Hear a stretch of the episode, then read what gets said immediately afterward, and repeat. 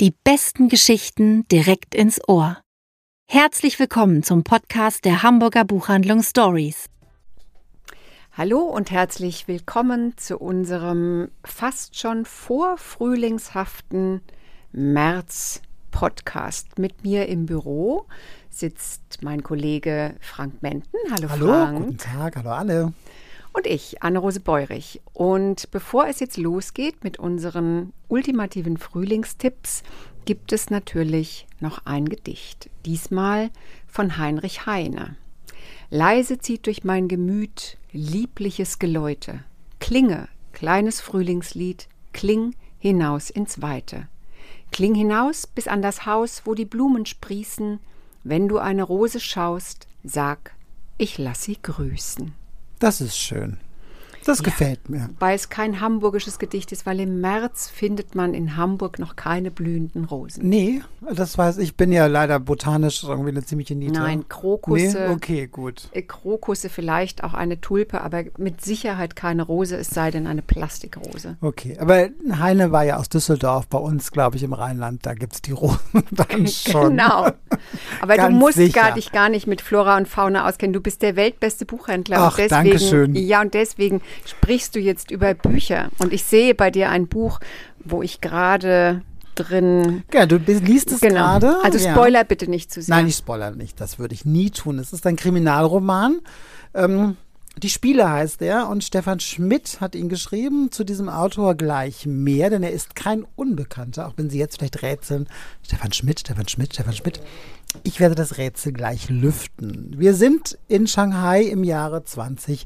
21. Dort sollen die nächsten Sommerspiele vergeben werden und die Entscheidung schwankt so zwischen Europa und Afrika. Brisant an der ganzen Sache ist, dass ja China schon vorab gesagt hat, sollten die Spiele nach Afrika gehen, würden sie dort alle Stadien und Sportstätten bauen. Das ist natürlich schon so ein bisschen prekär, aber ähm, die Kanzlerin befindet sich auch gerade auf dem Weg dorthin. Da wird in einem Hotel ein IOC-Funktionär ermordet. Charles Murandi aus Afrika ähm, kommt dort zu Tode. Er wird in seinem Hotelzimmer ähm, nackt aufgefunden und kurz zuvor hat die Sicherheitskamera erfasst, dass der Journalist Thomas Gärtner ihn besucht hat ähm, und beim Verlassen des Tatorts ein paar Dokumente unter seinem Arm hatte. Höchst brisant. Ähm, er wird auch sofort einbestellt natürlich. Ähm, zum einen ist er nur mit einem Touristenvisum eingereist, hatte gar keine offizielle Aufgabe von seinem, Auf von seinem Arbeitgeber, das ist das Magazin Spiegel hier in Hamburg. Ähm, und zum anderen sagte er, er könne sich einfach an nichts erinnern. Äh, die Konsularbeamtin Lena Hechfelder wird dazu gerufen. Sie kennt Thomas Gärtner gut und äh, will das aber natürlich auf keinen Fall preisgeben. Und es entspinnt sich ein ich weiß gar nicht, wie ich das nenne. Für ein Ränkespiel würde das, glaube ich, zu wenig treffen. Es entspinnt sich wirklich eine politische Intrige, deren Wurzeln weit in der Vergangenheit liegen. Das kann ich sagen. Und ähm, dass dieses Buch für mich so interessant gemacht ist, erstens, dass es im Dumont Verlag erschienen ist. Das finde ich ist aber ein Garant für wirklich ähm, gute äh, Literatur. Und Stefan Schmidt, ich hatte es ja schon gesagt, ähm, ist der bürgerliche Name des Autors Stefan Thome und den werden Sie sicherlich kennen von vielen ähm, Romanen, die im Surkamp Verlag erschienen ist. Ähm, er selber lebt ja schon seit Jahren in Asien, hat auch schon viele äh, Romane geschrieben, arbeitet gerade auch wieder an einem Sachbuch über den Konflikt zwischen China und Taiwan. Also er, er weiß in, genau. Er in Taiwan. Ne? In Taiwan mhm. lebt er. Er weiß also genau, wovon er schreibt. Ähm, und er hat ja schon bereits fünf Romane veröffentlicht und drei davon standen auf der Shortlist für den Deutschen Buchpreis. Also man kann sagen, äh, mit diesem Buch hat er einen wirklich sehr literarischen Kriminalroman geschrieben, der äh, mich total verblüfft hat, weil ich ganz lange auf der falschen Fährte war und dann am Schluss erst merkte, ach, okay. Und ich fand das total verblüffend, man hat unglaubliche Einblicke bekommen, nicht nur in die Strukturen des IOC, sondern auch tatsächlich so, wie der chinesische Staat so tickt. Ähm, und ich fand das ganz toll. Du bist ja gerade mittendrin, Anne. Mhm. Wie geht's dir beim Lesen?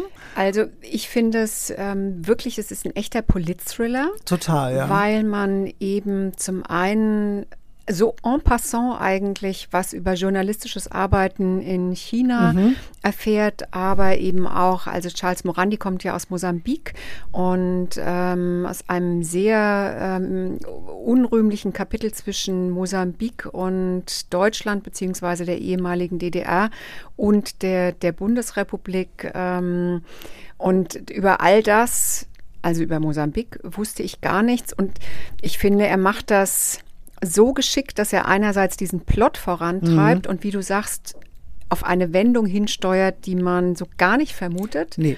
Und aber andererseits tatsächlich ja so Hintergrundfakten liefert, die ähm, das finde ich ist immer so ein, für mich ganz wichtig bei einem Krimi, dass man das Gefühl hat, das ist nicht nur einfach so Mord und Totschlag. Nee, man lernt tatsächlich auch viel. Und Mhm. die, was ich auch spannend fand, die Kanzlerin spielt ja auch eine Rolle, ähm, Frau Merkel. Und auch Ähm, Horst Seehofer, der immer Auch Horst ein- Seehofer der schläft ein immer und auch ein. Frau Merkel, ähm, man wird auch nochmal daran erinnert, dass Horst Seehofer ja eine große Modelleisenbahn in seinem Keller hat. Ähm, und ich finde, es zeigt aber auch so die Zwänge der Politik, Mhm. wie man eben diplomatisch mit so einer Krise, die ja wirklich eine sehr veritable ist, wie geht man damit um? Mhm. Wie handelt man das irgendwie? Ne? Und das, finde ich, hat er wirklich ganz, ganz toll herausgearbeitet. Und dazu ist es atemlos spannend. Man kann es nicht weglegen, finde Ja, ich. Und ich freue ist mich schon auf heute Abend. Mhm. Also ich kann es dir nur, also und Ihnen allen sehr ans Herz legen, was ist wirklich ein so intelligenter Politthriller. Schon lange nicht mehr so einen tollen gelesen, muss ich Mhm. Stimmt, sagen. völlig Mhm. richtig. So, und du hast aber Tolles jetzt, Buch. Oh, ich darf jetzt ein bisschen schwelgen. du darfst mit- schwelgen. Oh ja, du hast ja auch Maggie. eine deiner Lieblingsschriftstellerinnen. Genau, ne? Maggie ja. O'Farrell ist wirklich ähm, eine Autorin, die mich mit keinem ihrer Bücher bislang enttäuscht hat, weder mit Hamnet noch mit Ich, Ich, Ich oder mit Porträt einer Ehe. Und das neue Buch, was eigentlich schon ein bisschen älter ist, aber jetzt erst dankenswerterweise vom Piper Verlag übersetzt und verlegt wurde. Hier muss es sein. Im Englischen heißt es This must be the place, was ich eigentlich viel sprechender finde. Mhm, schöner Titel. Und das, Das hat übrigens genau, das hat schön. Sarah O'Connor, Mhm. ich glaube schon vor vier oder fünf Jahren beim, beim Abendbrot Mhm. vorgestellt und war genauso begeistert. Und als ich jetzt gesehen habe, dass es, ähm, dass es im Piper Verlag aufgelegt ist, war ich echt excited. Und es geht um es geht um ein Paar. Es geht um Daniel und Claudette. Daniel und Claudette leben in Irland wirklich in der Mitte von nichts, völlig abgeschieden, auf einem Grundstück, wo man durch zwölf Viehgatter durch muss, um zu dem Haus zu kommen. Sie leben dort mit einem, mit dem Sohn von Claudette und zwei, ähm, zwei eigenen Kindern.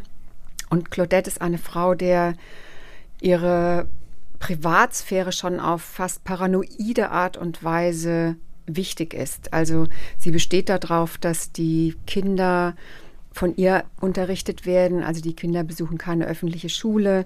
Ähm, so unwillkommene und unangekündigte Besucher und Eindringlinge empfängt sie auch gerne mal mit der Schrotflinte.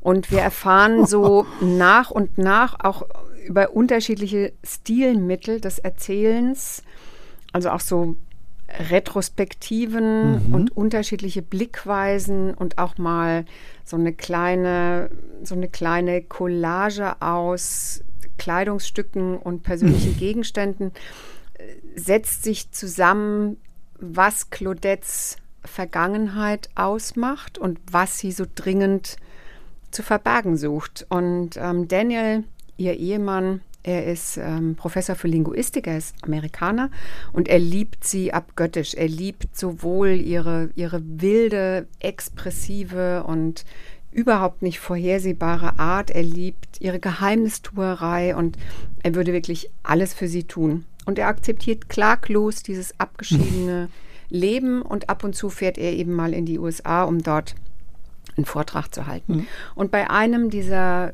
dieser Auslandsreisen ist er wiederum gezwungen, sich einem seiner Geheimnisse aus der Vergangenheit zu stellen und dafür setzt er alles aufs Spiel, allerdings ohne es zu merken. Und als er es merkt, ist es schon eigentlich zu spät. Ich fand das wirklich, ich habe dieses Buch an einem Wochenende inhaliert. Es ist, finde ich, auf eine wunderbare Art so ein Buchbuch, weißt du? Mhm, Wo ich weiß genau, so, was du meinst. Wo Ja. man einfach so reinfällt. Mhm. Es, ist, es ist total zeitlos. Du findest keine Orientierungspunkte, außer vielleicht die Benutzung von Mobiltelefonen, Mhm. die dir Auskunft darüber geben könnten, wann dieses Buch erschienen ist ähm, oder wann es handelt, weil Mhm. es so so eine universelle Geschichte erzählt von, von zwei Menschen, ähm, von, von einer Ehe, von einer Beziehung, von der Beziehung zwischen Kindern und Eltern. Es ist so, ein, so eine unglaubliche Lust am Erzählen, die, die Maggie O'Farrell ausmacht. Und also für mich ist es tatsächlich ein, ein hochemotionales, ein sehr komplexes und einfach ein Buch, was beim Lesen glücklich macht. Oh, wie schön. War mein erstes, Mhm. wirklich mein erstes Lesehighlight in diesem Jahr. Ich musste ein bisschen drauf warten, tatsächlich. ja, Aber jetzt bin ich guter Dinge, dass Mhm. es ein gutes Literaturjahr sein wird, weil es mit Maggie O'Farrell begonnen hat. ja, also ich finde ja, dass das Frühjahr wirklich sehr viele Schätze bereithält. Also ich bin jetzt schon, habe so viele Sachen irgendwie, die ich wirklich toll finde und unterschiedlich. Du liest ja einfach so viel Aber mehr dieses. Buch-Buch-Gefühl hatte ich ja auch bei einem Titel, der kommt dann im nächsten Podcast vielleicht dran. Das verrate ich aber noch nicht, Ja, so welches ein- Buch das ist. Ich glaube, man genau so ein nur, Buch. nur Buchhändlerinnen und Buchhändler verstehen, was heißt Ja. so ein Buchbuch. Also so ein Buch, was man einfach, dass Ich- man nicht, man möchte nicht aufhören Genau, einfach. Ne? was das einfach Buch, gefangen nimmt. Wo man einfach sofort drin ist und wo einem die Figuren so ans Herz wachsen, dass man sie nicht gehen lassen möchte. Ne? Und übersetzt ist es von Katrin Rasum. Mm, Wie gesagt, ich finde den englischen Titel, den Originaltitel sprechender, aber ansonsten habe ich an der Übersetzung überhaupt nichts auszusetzen. Und ich finde, es hat ein Cover, das man auch sofort in die Hand nehmen möchte. ja, es ist einfach ein tolles Sehr Buch. gut, ja. Don't miss. Don't miss this, ja. Wo wir bei Figuren waren, ähm, die sind tatsächlich in meinem nächsten Tipp. Das ist ein Sachbuch, das schon im Herbst erschienen ist, im November. Äh, titelgebend. Das heißt nämlich Muppets in Moskau. Und es hat den Untertitel Die völlig verrückte Geschichte, wie die Sesamstraße nach Russland kam. Ich wusste nicht, dass die Sesamstraße auch in Russland lief. Ich auch tatsächlich. nicht. Lief da tatsächlich zehn Jahre lang. Aber jetzt wahrscheinlich nicht mehr, oder? Jetzt nicht mehr, nein. Unter Putin ist das überhaupt nicht mehr erwünscht. Und ähm, sie hieß dort, ähm, ich wollte mir das unbedingt noch merken, das habe ich mir jetzt nicht merken können. Mm, okay, das muss ich dann nachreichen. Ich, ich Ähm, bestehe natürlich auf korrekter Aussprache. ja, eben, deswegen lasse ich es, glaube ich, weg. Und das äh, geschrieben hat dieses Buch Natascha Lance Rogoff. Natascha Lance Rogoff war eine der ausführenden Produzentinnen, die eben dieses Unternehmen, die Muppets, sollen nach Russland, ähm, sollen auch in Russland äh, wirken begleitet hat. Und äh, mir war auch gar nicht klar, dass die Sesamstraße sowieso das Konzept hatte, in allen möglichen Ländern ähm, stattzufinden und dort immer so an die jeweilige Kultur angeglichen zu werden. Was natürlich in Russland extrem schwierig war, weil die Verantwortlichen das gerne etwas schwermütig haben wollten. Ne? Die wollten klassische Musik einbauen und es viel dramatischer machen, als es natürlich im Original war. Natascha Lenz-Rogow hat da immer unheimlich gegen ankämpfen müssen. Natürlich wollten die Russen auch nicht, dass dieses amerikanische Weltbild so nach Russland gebracht wurde. Also Männer, die die Hausarbeit machten, waren total verpönt. Ähm, schwarze Figuren auch schon sehr befremdlich und überhaupt jeglicher Verdacht von Homosexualität äh, musste ausgemerzt werden. Äh, aber das war noch nicht alles, denn hinter den Kulissen ging es extrem turbulent zu. Es gab ein Bombenattentat gleich zu Beginn, weil einer der Fernsehproduzenten unter Jelzin die Werbeindustrie neu ordnen wollte. Das passte denen auch nicht. Äh, Im Laufe der ganzen Produktion wurden sage und schreibe drei weitere Produzenten ermordet. Nein.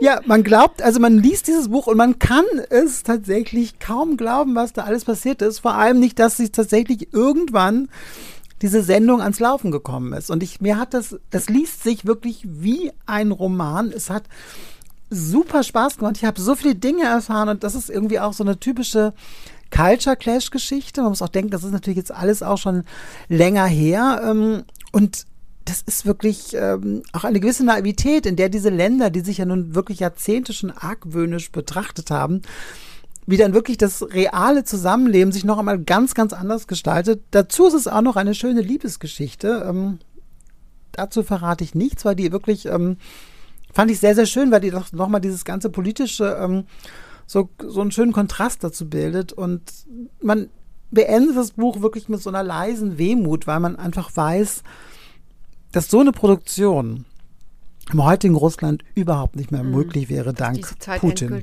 diese. Zeit ist nun wirklich vorbei. Diese Öffnung zum Westen hin, ähm, die hat sich ja nun leider komplett erledigt. Und äh, deswegen ist dieses Buch, finde ich, auch so ein wunderbares Stück Zeitgeschichte. Und man kann da wirklich, also sie haben da wirklich alles drin. Sie, sie haben wirklich Politthriller, sie haben ähm, eine schöne Liebesgeschichte, sie können manchmal auch wirklich beherzt lachen.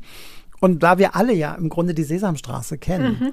ähm, können wir da alle auch wahnsinnig viel mit verbinden und auch die Dinge so erkennen, ähm, die da angespielt werden. Also mir hat das wirklich großen, großen Spaß gemacht und ich habe auch wirklich noch viel gelernt. Erschienen ist es im Surkamp Verlag und ein erzählendes Sachbuch, wie es kaum besser sein wie könnte. Toll. Wie schön. Ja. Wunderbar. Wunderbar. Oh, du hast jetzt einen, äh, auch einen Thriller dabei, einen schwedischen. Ja, ist, genau, es ist tatsächlich, ich habe nie einen Roman oder einen Thriller von Arne Dahl gelesen. Es ist mein erster, ähm, heißt Stummer Schrei und ähm, hat kurz nach Erscheinen sofort Platz 1 der Krimi-Zeit-Bestenliste gekapert. Mhm. Ähm, es ist auch der erste Fall einer neuen Reihe. Ich glaube, das ist, war auch so ein Grund, warum ich nie was von Ale Dahl gelesen habe, weil ich ähm, immer nicht genau wusste, welche Reihe jetzt wo beginnt. Ja, es ist auch bei ihm schwierig. er hat ja genau, mehrere Reihen irgendwie ins Leben genau, gerufen. Das, das passte ja. jetzt diesmal, mhm. das passte jetzt diesmal einfach so gut. Und ähm, es spielt in Stockholm und beginnt mit zwei Bombenattentaten, die ziemlich brutal sind.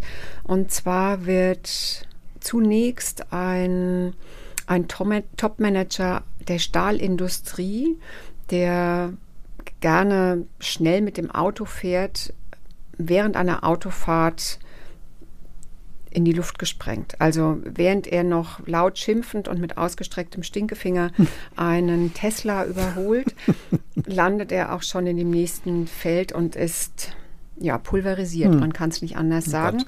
Oh und da glaubt man eigentlich noch an einen Unfall. Also es, ist, es gibt kein Bekennerschreiben und man glaubt an einen Unfall und der das nächste Attentat ähm, was verübt wird, ist auf einen sehr bekannten Lobbyisten der Autoindustrie. Und dann kommen auch die Bekennerschreiben und sie landen auf Eva Niemanns Schreibtisch. Und diese Bekennerschreiben sagen ganz deutlich aus, dass es weitere Attentate geben wird, weil die Menschheit nicht anders ähm, zur Vernunft zu bringen ist, als letztendlich diejenigen, die tatsächlich verantwortlich sind für Raubbau und Zerstörung der Natur und unserer Lebensgrundlagen, endlich zur Rechenschaft gezogen werden müssen mhm. und sich eben eine, eine, eine Gruppe von Aktivisten oder ein einzelner Aktivist sich das zur Aufgabe gemacht hat. Und Eva Niemann erkennt sehr rasch oder hat sehr rasch den Verdacht, dass es sich, sie erkennt diese Tonalität und sie glaubt in dieser Tonalität und einen ehemaligen Kollegen von sich zu erkennen, der zehn Jahre zuvor aus dem Dienst geschieden ist und sie beginnt mit ihrer Truppe zu ermitteln. Und mhm. ähm, diese eigens eingesetzte Truppe ist eine Ermittlungseinheit für außerordentliche Verbrechen, besteht aus vier Leuten, die alle wirklich so wunderbar neurotisch sind. Also da hat, haben alle eigentlich ein Problem, was es zu verbergen gilt und alle haben komplett einen an der Waffel. Aber das kennt man ja von den Skandinaviern, das macht es ja auch so besonders. Und die nehmen also die Ermittlungen auf und merken auch sehr rasch, dass da sehr, sehr viel mehr dahinter steckt, als sie eigentlich, als sie eigentlich vermutet haben. Ich fand den super raffiniert, total spannend, weil er nach den anfänglichen, nach diesem anfänglichen Boom mhm dann doch eher langsam und konzentriert erzählt, viel erzählt über Polizeiarbeit, über Ermittlungsarbeit, über Verhörtechniken. Das kann er wirklich super, finde ich. Und das fand ich total, total spannend und auch diese Art und Weise sozusagen ein, ein aktuelles, ein im Brennpunkt stehendes Thema wie mögliche Radikalisierung von KlimaaktivistInnen in Verbindung zu bringen mit ähm, eher emotionalen Beweggründen, fand ich super. Und es hat ein Ende, aus dem ganz klar hervorgeht, das wird nicht Eva Niemanns erster Fall und letzter Fall, Fall. bleiben, mhm. sondern es wird auf jeden Fall weitergehen. Und darauf freue ich mich schon sehr. Ah, Habe ich gesagt, wie es heißt? Es heißt Stummer, Stummer Schrei. Schrei. Ja. Das ist auch irgendwie so ein toller, irgendwie Stummer Schrei ist ja eigentlich, ne, ne?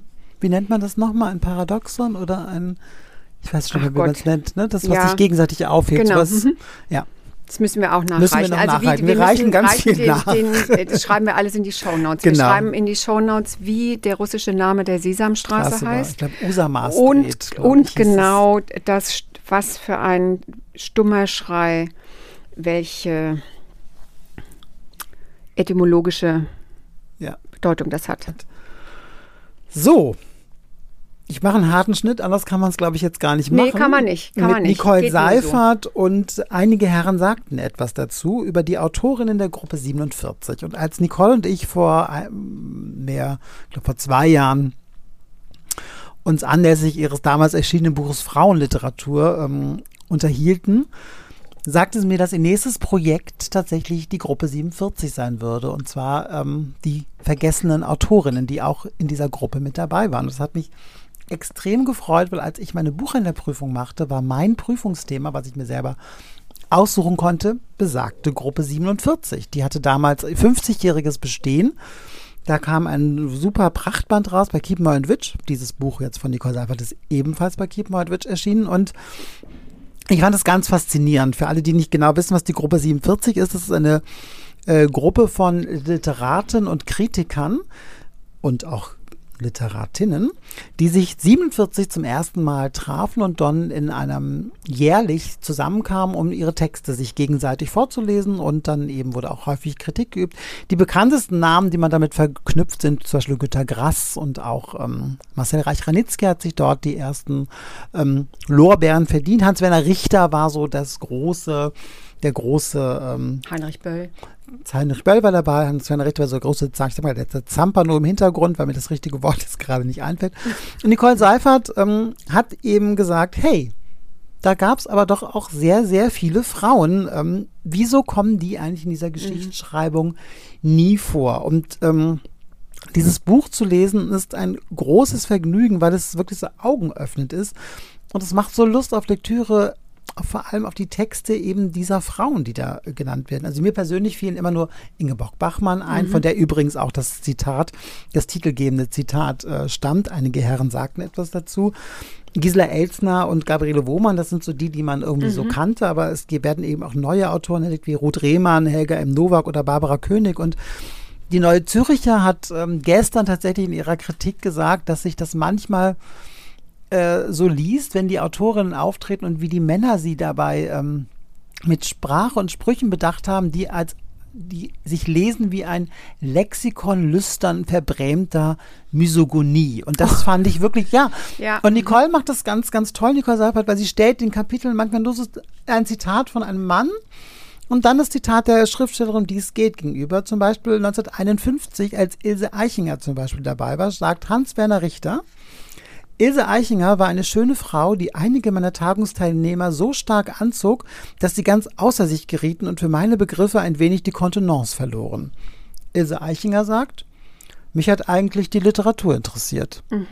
Und diese entlarvenden Gegensätze, die sie hier immer wieder aufführt, ähm, zeigt einfach, wie die Literaturgeschichte und wie diese Herren mit den Frauen umgegangen sind. Und das ist so ja, ja, unsagbar wie, wie, wie, einfach patriarchal. so. Ja, und das ist, Daniela Dröscher sagt auch, dass die Geschichte wirklich der deutschen Literatur nochmal neu geschrieben werden muss nach diesem Buch. Und sie findet, es ist spannender als manch ein Krimi. Und auch Clemens Setz ist es lobesvoll, weil einfach, er sagt, für lange Zeit unsichtbar gehaltene ähm, Frauen äh, werden hier nochmal der deutschen Literaturgeschichte hinzugefügt und zeigen einfach nochmal, dass sie dort dringend einen Platz brauchen. Und wie gesagt, das Buch liest sich super unterhaltsam. Das ist eine Wahnsinnsrecherchearbeit, die Nicole Seifert da geleistet hat und äh, ein großer, großer Spaß wirklich, weil ich finde allein diese Kunst, die Leute, einfach diese Männer sich selbst entlarven zu lassen anhand dieser Zitate, finde ich eine wirklich großartige Sache. Und ähm, wenn Sie möchten, können Sie dieses Buch bei uns natürlich nicht nur käuflich erwerben, sondern Frau Seifert würde es auch für Sie persönlich signieren. Also weil sie wohnt hier in der Nachbarschaft und kommt auf jeden Fall gerne vorbei und signiert das Buch. Und ich kann es Ihnen wirklich sehr ans Herz legen, weil es einfach nochmal einen ganz neuen Blick auf die deutsche Literaturgeschichte verspricht.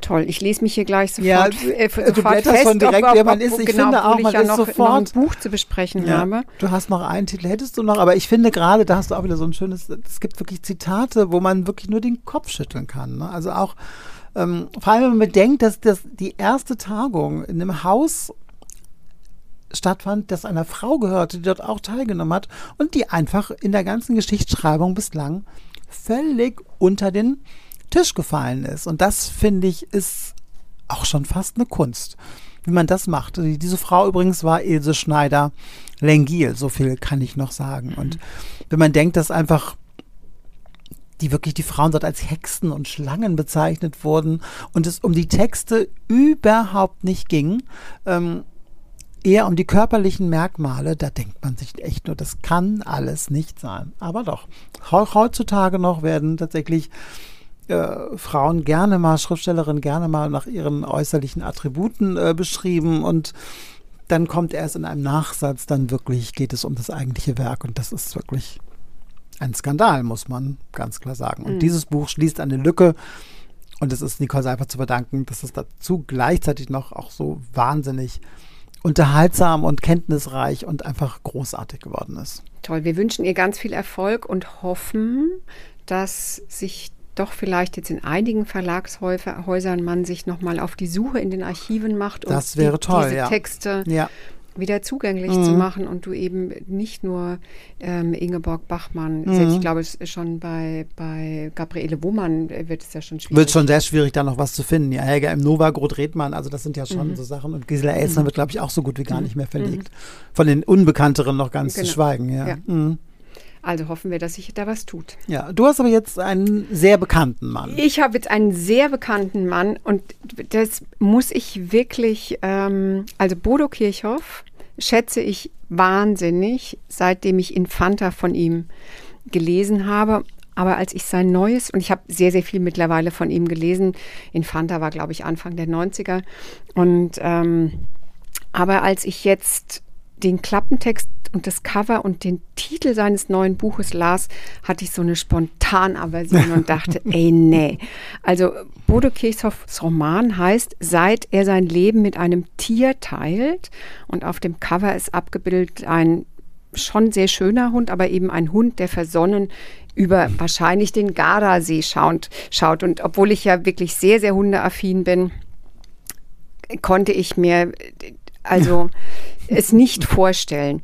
Und ähm, ein Blick in den Klappentext zeigt dann auch, dass es um einen älteren Mann geht, ein unschwer zu erkennen, das alter Ego von Bodo Kirchhoff, ein 75-jähriger. Bodo Kirchhoff ist ja letztes Jahr 75 geworden, der ähm, hoch über dem Gardasee lebt, allein seit dem Tod seiner Frau, alleine mit einer Hündin und dessen Eremitendasein durcheinandergebracht wird durch die Ankunft zweier Frauen. Einmal einer jungen Reisebloggerin, die mit ihrem Wohnmobil seine steile Auffahrt nicht raufkommt und da irgendwie strandet und ein paar Tage bleiben muss. Und die andere eine Frau, die über sein Leben schreiben möchte. Und ähm, er war ein semi-bekannter Hollywood-Darsteller, aufgefallen vor allem durch seine perfekte, ähm, durch seine perfekten Nebenrollen, weil er immer so dieses Abziehbild eines ähm, blonden, blauäugigen Nazis gespielt hat. Und als ich das gelesen habe, ich, ich wollte das Buch nicht mögen und ich, ich wollte, weil ich gedacht habe, nee, kann nicht sein. Und Adam Sobuczynski hat in der Zeit genau das Gleiche geschrieben, dass er so eine spontane Abneigung hatte und gedacht hat, das ist doch eine totale Altherrenfantasie. Und aber nach zehn Seiten einfach begeistert und schockverliebt war. Und so ging es mir auch. Ich bin ja jeden Morgen gekommen Ja, ich weiß. und habe gesagt, ey, ich will dieses Buch eigentlich nicht mhm. mögen, aber der kann es einfach. Ja. Der kann einfach so großartig schreiben. Und was soll ich sagen? Ja, er ist ein Meister seiner Zunft und wie er, wie er das hinkriegt, dieses, das so Kammerspielartig, dieses Zusammentreffen dieser drei Menschen plus einem Hund zu beschreiben. Da sitzt wirklich, da sitzt jedes Bild, da sitzt jede Allegorie, da wird, ohne dass es bemüht ist oder platt ist, so ein Augustgewitter zum, zum Spiegelbild dieser Dynamik in dieser kleinen Gruppe. Da wird die, die buddhistische Gelassenheit von so einem Hund ähm, im Hier und Jetzt zu so, einer, zu so einer Allegorie über die letzten Dinge. Ich fand es ein sehr, sehr, ich fand es ein schönes, ein weises, ein ziemlich melancholisches und berührendes Buch über Liebe. Das kann er ja einfach wirklich unfassbar gut. Mhm. Und auch über Endlichkeit. Und ich habe jede Seite mit Genuss gelesen und eine Kundin sagte ähm, am, am, Wochenende zu mir, ähm, die gerade angefangen hat, das ist wie eine Bodo Kirchhoff lesen, dieses Buch lesen, ist wie eine Umarmung eines alten Freundes. Mhm. Das ist allerdings ein sehr großes Lob, finde ich. So Aha. genau so mhm. habe ich es auch wahrgenommen. Und mhm. deswegen empfehle ich Bodo Kirchhoff uneingeschränkt. Ich finde, auch Buchhändlerinnen müssen manchmal ihre Vorurteilsstruktur doch über Bord werfen. Du guckst mich so an, weil du weißt, dass ich ihn nicht mag. Ne? Wobei ich ja nichts gegen ihn als Schriftsteller habe, sondern ihn, na, ich sage jetzt einfach nichts weiter, aber ich finde ihn schriftstellerisch auf jeden Fall über jeden Zweifel erhaben. Wir fahren einfach mal in den Gardasee, du und ich. und sagen Hallo, wir, konfron wir konfrontieren ihn. Das wär's, ja. Ja, also das war Bodo Kirchhoff, mein letztes Buch für heute. Ja, und damit auch, glaube ich, schon sind wir am, am Ende, en ja. am Ende angekommen. Und jetzt werfen wir einen Blick auf den, auf den Kalender, wann das nächste kommt im April. Wann ist, ist das, das soweit? Lesen vielleicht gar Oster. Ist das vielleicht gar Ostersonntag? Da werde ich jetzt mal ganz schnell, warte mal. Ich glaube, das ist sogar Ostersonntag. Ostersonntag. Ähm, das heißt, wir können gar keine Ostergeschenktipps mehr geben. Aber alle Bücher, die wir heute vorgestellt haben, lassen sich ganz großartig zu Ostern verschenken, ja, oder? Und meine sind tatsächlich alle drei rötlich. Die könnten Sie wunderbar schon im grünen Rasen verstecken. Das gibt einen ganz tollen Kontrast, sage ich Ihnen.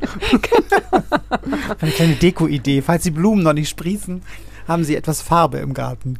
Vielen Dank, dass Sie heute dabei waren und uns zugehört haben. Wir liefern alles in den Shownotes nach, auch die Dinge, über die wir jetzt so spontan nicht Auskunft geben konnten. Wir freuen uns wieder ähm, auf den nächsten Podcast, dann am Ostersonntag. Dann am Ostersonntag. Bis dahin, Gute alles Zeit. Gute für Sie und eine schöne Zeit. Tschüss. Tschüss.